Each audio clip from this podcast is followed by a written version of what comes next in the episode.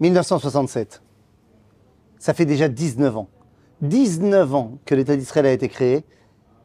Et pourtant 19 ans qu'on vit avec un point noir. Qu'on vit avec une réalité avec laquelle on n'est pas prêt à assumer. 19 ans que notre cœur est coupé en deux.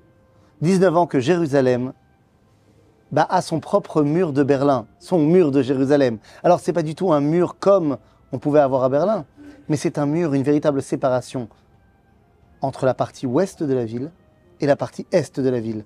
La partie ouest de la ville appartient à Israël. C'est la capitale. La partie est de la ville a été conquise en 1948 par les Jordaniens. Et voilà qu'en 1967, la guerre éclate. Une guerre qui n'est pas du tout censée arriver à Jérusalem. C'est une guerre au nord avec le front de la Syrie, au sud avec les Égyptiens. Mais a priori, la Jordanie, elle se tient tranquille. D'ailleurs, dans les infos qu'on a et dans les messages qu'ils tentent de nous faire passer, ils n'ont pas prévu de rentrer en guerre. C'était mal connaître euh, les Jordaniens.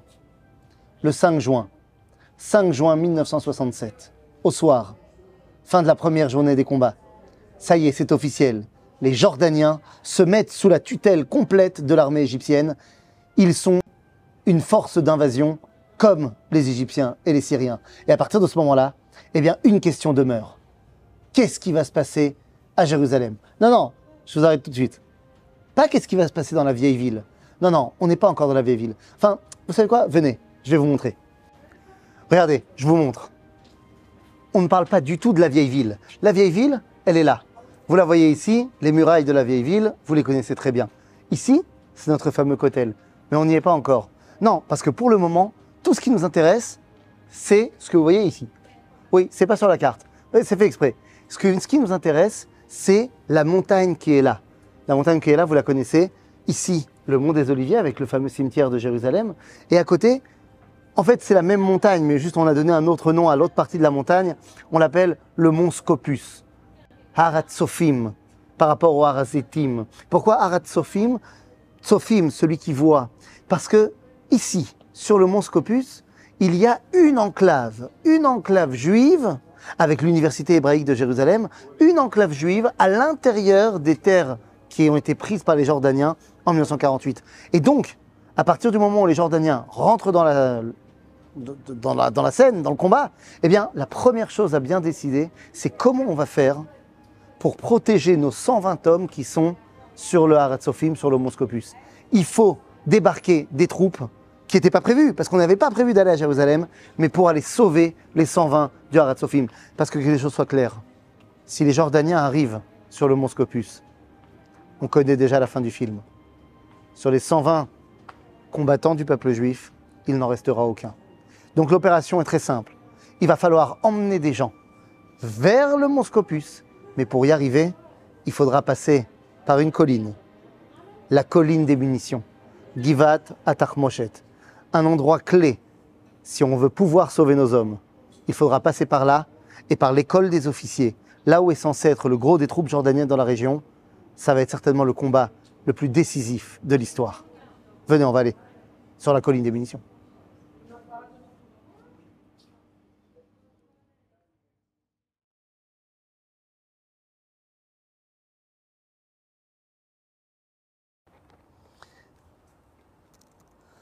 Voilà. Alors les amis, vous regardez, je vous agrandis ici le coin gauche de l'écran. Ça va constituer notre attaque sur le flanc gauche. Ici, sur le flanc droit, vous voyez, j'ai agrandi la partie droite de l'écran. Ah, enfin, c'est comme ça qu'on aurait dû faire le briefing de mission pour le combat de Givat Moshet. On aurait dû avoir soit un ordinateur, soit pour les besoins de l'époque, on est quand même en 1967, on aurait dû avoir, je sais pas moi, des cartes, des cartes grandeur nature, des grands machins qui nous expliquent où on va, qui sont les forces en présence, où est-ce qu'il faut passer. Le problème, on a une carte. C'est une carte qui est une vision aérienne du site. Le problème, c'est qu'elle fait cette taille-là. C'est une carte A4. C'est une feuille. C'est une feuille où on a une photo qui a été prise de l'air, d'un avion, sur toute la zone. Ce qui veut dire que Givat Moshet sur notre carte fait à peu près cette taille-là. Non, non, vous avez compris que c'est pas faisable. Ben oui, c'est de ça qu'on parle. On va arriver maintenant ici sur la colline des munitions. On a des informations. Les informations sont claires. Normalement, il y a deux plougotes, c'est-à-dire à peu près 200 hommes, dans l'école des officiers, Beth Sefer la Chotrim, mis en place par les Anglais dans les années 30, un endroit où est censé se reposer énormément de Jordaniens. Mais ici, dans la colline des munitions, d'après nos informations, il n'y a censé avoir que une trentaine d'hommes, une marlaka jordanienne. Très bien, on va en faire notre 4 heures, enfin, notre 2 heures du mat. Mais comment ça marche? Venez, on fait un petit peu de Torah Lechima, on fait un petit peu de stratégie militaire. Lorsqu'on fait une formation militaire quelconque, eh bien, une des bases qu'on apprend, c'est que l'attaquant est toujours plus nombreux que le défenseur. Eh oui, celui qui défend sa position, d'abord, un, il est en place, deux, en général, il a les points stratégiques, c'est-à-dire pour nous, la hauteur, on est sur la colline des munitions, et trois, eh ben, ils ont des armements beaucoup plus stables que celui qui vient attaquer. Donc, eh bien, les choses sont claires. Si tu veux attaquer un endroit, il va falloir que tu sois à peu près trois fois plus nombreux que le défenseur. Donc, si ici, dans la colline des munitions, on a prévu d'avoir 30 opposants, eh bien, il faut qu'on vienne à 90. Qu'à ça tienne. On va donc débaucher ici, à Givatatar Moshet, 90 hommes. Une plouga. Génial. Mais attendez, mais c'est qui ces hommes? Ces hommes, ce sont les parachutistes. Mais qu'est-ce qu'ils font là? Ils n'étaient pas occupés ailleurs. Attends, les parachutistes, c'est censé être l'élite de Tzahal à l'époque. Quoi? Pourquoi est-ce qu'ils sont euh, libres tout d'un coup? Pas Pour une raison très simple. Normalement, tous les parachutistes de Motagour, celui qui était le commandant de l'unité des parachutistes, eh bien, ils étaient censés partir dans le Sinaï.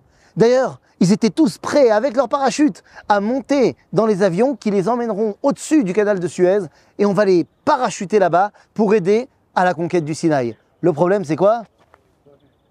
Bah, c'est qu'à la fin du 5, 5 juin, bah, on appelle Motagour on lui dit bah écoute, euh, pas besoin. On a réussi à avancer trop vite avec les tanks et on a déjà conquis tout le Sinaï. Résultat des courses, Motagour, il n'a plus rien à faire avec ses hommes. Et il dit à Moshe Dayan, mais enfin c'est pas possible, je vais pas participer à la guerre des six jours. Mais enfin bon, ça s'appelle pas encore la guerre des six jours, mais je vais pas participer à la guerre avec mes hommes. Et là Moshe Dayan lui dit, écoute, prépare-toi on ne sait pas ce qui va se passer à Jérusalem, soyez prêts pour Jérusalem. Et résultat des courses, eh bien, il sera prêt pour Jérusalem. Je vous entends. Je vous entends. Soyez prêts pour Jérusalem. Ouais, quelqu'un lui avait dit ça avant, à Motagour. Ce quelqu'un, c'était un ami, un ami totalement différent de lui. Le grand rabbin de Tzahal, le Rav Shlomo Goren. Ils avaient fait un pacte tous les deux. C'était quoi le pacte? Ils rentreront ensemble à Jérusalem. J'en dis pas plus. Les amis, Motagour arrive ici avec ses hommes. Mais on a dit qu'il faut maintenant se préparer pour l'attaque de la colline des munitions. Alors regardez bien, parce que ce que vous voyez là, les blindés qui sont là, ben, ils ne sont pas là, vous les oubliez. Parce que nous, ce qui nous intéresse, c'est une guerre de tranchées. Oui, quand on parle guerre de tranchées, pour nous les francophones, on pense tout de suite à la Première Guerre mondiale, la guerre des tranchées. Alors on ne parle pas de tranchées aussi imposantes qu'on a pu avoir en 14-18, mais on parle des trois tranchées de la colline des munitions. Ces tranchées avaient déjà été creusées par les Anglais. C'était une place forte qui était déjà mise en place. Mais maintenant, elles vont être pour nous les tranchées de la destinée, les tranchées de l'espérance, les tranchées qui vont pouvoir nous amener vers Jérusalem. Mais tout ça, on ne le sait pas encore. Allez, venez. Briefing de mission. Imaginez-vous, 2 heures du matin, noir total. On est le 6 juin, mais on est surtout Kafret Beiyar. C'est-à-dire que pour nous, c'est la fin du mois. Pourquoi c'est important ce détail? Ben, Ça veut dire qu'il n'y a pas de lune. Donc ça veut dire qu'il fait vraiment tout noir. Donc on a dit, notre briefing de mission, on est là, on a une feuille à 4. À 4, on voit rien. Alors on sait quelque chose. On sait qu'il y a trois tranchées. Une à l'est, une à l'ouest et une au centre. Très bien. On a dit, D'après nos informations, ils sont 30 défenseurs, on vient avec 90 hommes, 3 côte. Ben, ça va, tout va bien. Donc on sait qu'on a trois tranchées. Une à l'ouest, une à l'est et une au centre. si vous voulez, on va faire plus simple. Une à gauche, une à droite et une au milieu. Ça, c'est ce qu'on sait. Alors, ça va pas être compliqué. On a notre Mahlaka 1, Mahlaka 2 et Mahlaka 3. Trois sections, 30 hommes. Tout va bien. Ça, c'était le briefing. Mais lorsqu'on arrive sur place, en plein milieu de la nuit, ils nous attendaient. Et directement, on est reçu avec un déluge de feu. Et ça nous prend à peine quelques secondes pour comprendre trois réalités. La première, on voit rien. La deuxième, ils sont beaucoup plus nombreux que prévu. Et la troisième, ils sont beaucoup plus armés. Ça tire dans tous les sens. Et dans le brouhaha, eh bien, on rentre dans la première tranchée, là où je suis. Sauf que normalement, devait rentrer ici seulement l'équipe de gauche. Mais le commandant de l'équipe du milieu se trompe et il rentre dans la tranchée de gauche. Résultat des courses, eh bien celui qui devait être à sa droite rentre dans la tranchée du milieu. Et celui qui devait être à sa gauche, il n'a plus de tranchée. Résultat des courses, on vient tous au même endroit et au lieu d'être 30 ici, 30 là et 30 là-bas, on va être 60 ici, 30 là et 0 là-bas. Le balagan. Et donc nous voilà dans les tranchées les amis. Nous y voici. Brouhaha complet, ça tire dans tous les sens. Et puis regardez, on avance, mais on ne peut pas avancer debout. Les tranchées sont très basses, il faut donc être accroupi. Chaque tête qui dépasse, c'est une balle perdue. Mais on ne sait pas où on avance. On avance, on voit que la tranchée, elle monte. Seulement on voit face à nous un bunker avec une mitrailleuse qui tire vers ici. Et puis on avance tranquillement, maintenant, parce qu'ici directement à gauche, on voit un autre bunker duquel va sortir un autre combattant jordanien. Et il faut avancer. Mais on est tapis. Tapis ici. Et on ne sait pas quoi faire. On avance très lentement. Et le problème, c'est que vient d'être lancé, alors qu'on vient à peine de monter quelques mètres. Et nous sommes dans une section de la tranchée qui est a priori extrêmement protectrice. Ça y est, ma tête est protégée. Ils ne peuvent pas me tirer dessus. Oui, mais je ne vois rien de ce qui se passe non plus au-dessus.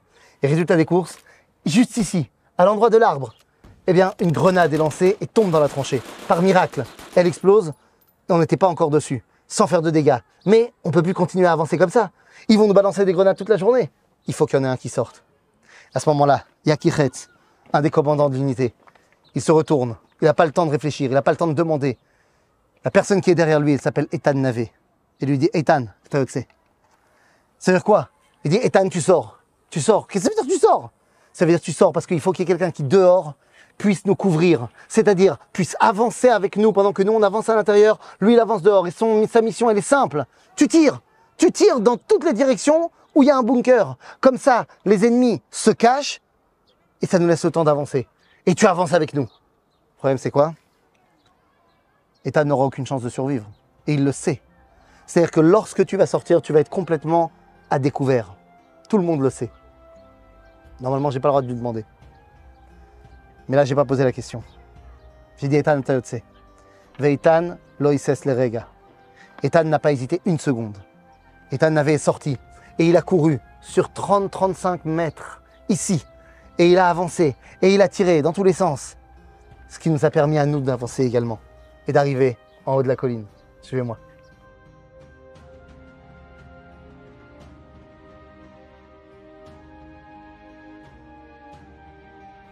Ethan va réussir à avancer 35 mètres. 35 mètres durant lesquels on avance avec lui, dans les tranchées. On a entendu trois fois Ethan crier Ah Et ça, c'était pour nous le signe qu'il venait de se prendre une balle. Le médecin légiste dira que finalement, il en a pris beaucoup plus. Finalement, après 35 mètres d'avancée, il va réussir à nous permettre à nous de monter la colline, sans compter tous les bunkers qu'il va falloir gérer dans la montée. Mais finalement, on réussit à arriver à ce niveau-là. On ne s'en rend pas compte, mais on a arrêté de monter. Ça y est, on est arrivé en haut de la colline. Ethan, au bout de ces 35 mètres de Gvura et Liona, va prendre une balle dans la tête et va tomber dans la tranchée. Mais il ne sera absolument pas tombé enfin.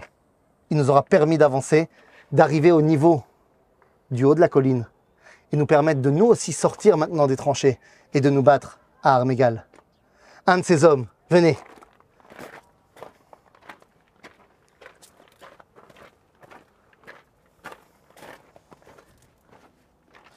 un de nos hommes, lui aussi, est sorti une fois qu'on a réussi à monter la colline. Il s'appelle Kandel. Il arrive et il va en rampant. Il va en rampant monter jusque sur le bunker ici. Et alors que les Jordaniens nous attendent de ce côté-là, eh bien, Kandel va arriver de l'autre côté et va sortir sa grenade et va la lancer dans le bunker ici. On continue à avancer, on continue à avancer et on continue à avancer.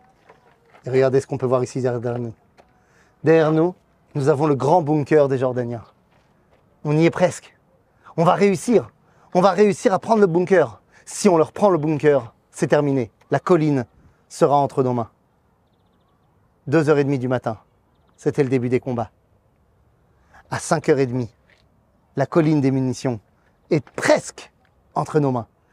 On a réussi à monter, toutes les unités se rassemblent et tous vont arriver vers le bunker à Gadol, le grand bunker. Venez, nous aussi on va y aller. Ça y est, on y est, le bunker à Gadol. Alors vous trompez pas, hein. évidemment il ne s'agit pas seulement de la structure que vous voyez là. Il y a une structure souterraine, bien sûr. Et la porte que vous voyez là est protégée par une autre porte massive en béton. Donc vous inquiétez pas, c'est pas en deux-deux qu'on va pouvoir l'ouvrir ce bunker. D'ailleurs, eh bien, on va essayer d'abord de tirer. De tirer, vous voyez tous les impacts de balles qui sont là, ça va rien faire. Ensuite, on va tirer un coup de bazooka. Ça va à peine égratigner le béton. Alors qu'est-ce qu'on fait? Il n'y a pas 36 solutions. Pour pouvoir passer, il va falloir y aller aux explosifs. Et on arrive ici. Et on va poser les pains d'explosifs un par un pour finalement faire péter la porte d'entrée et réussir à rentrer dans le bunker. Une fois qu'on a pris le bunker à Gadol, ça y est, il est presque 6 heures du matin. Pas encore, mais presque. Ça y est, la colline des munitions est entre nos mains. Waouh, qu'est-ce qu'on fait maintenant? Bon, On reste pas là, on continue à avancer. Vers où on avance? N'oubliez pas l'objectif. L'objectif, c'est de finir sur le Mont Scopus, sur le Harat Sophim, aller retrouver nos hommes. Et donc on continue à avancer, on continue à avancer, pratiquement sans résistance par rapport au combat de Givat Moshet. Et on va finalement arriver, pas sur le Mont Scopus, qu'on va réussir à sauver, qu'on va dépasser, et on va arriver au Mont des Oliviers. Au Mont des Oliviers, on va se retrouver à 6 h du matin presque, un peu plus tard, à l'hôtel intercontinental, qui est aujourd'hui l'hôtel des Sept Arches, avec le lever du soleil. Un, lever de soleil magique. Pourquoi magique? Parce qu'on a d'un côté nos parachutistes fatigués, éreintés d'un combat incroyable. Le soleil se lève dans leur dos et embrasse de sa lumière toute la vieille ville, le mont du Temple. Et là, tout le monde se dit qu'on est devant une réalité historique incroyable. Et c'est à ce moment-là que Botagour va demander l'autorisation. Attendez, on va quand même pas rester sur la colline. Il faut qu'on y aille. Je sais que c'était pas prévu. Et donc on attend les ordres qui vont venir de Yitzhak Rabin, chef d'état-major, de Moshe Dayan, le premier ministre de la Défense. Est-ce qu'on va y aller ou est-ce qu'on va pas y aller? Pour que finalement, à 6h17 du matin, l'ordre vient enfin. La Noa El Aïr On avance vers la ville. Et donc à ce moment-là, tous les soldats qui sont ici, sur le mont des Oliviers, eh bien, vont descendre le long du mont des Oliviers, remonter par la porte des Lions, rentrer dans la vieille ville et finalement arriver quelques heures plus tard avec cette phrase historique Le mont du Temple est entre nos mains.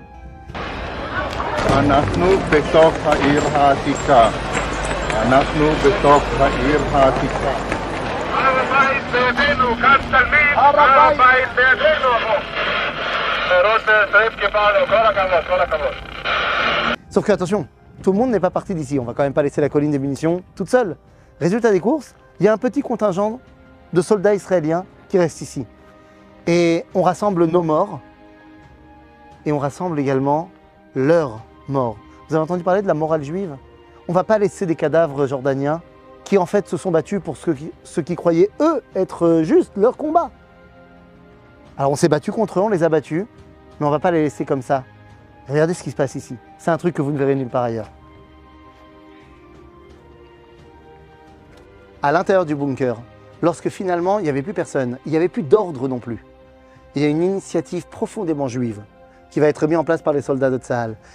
On va retrouver 17 corps jordaniens à l'intérieur du bunker que les soldats d'Israël vont tout simplement décider d'enterrer avec les honneurs. On peut voir ici à l'intérieur la stèle commémorative et représentative des 17 soldats jordaniens qui ont été enterrés par les forces armées israéliennes, sans qu'on leur ait donné l'ordre, mais simplement parce que c'est ce qu'il fallait faire.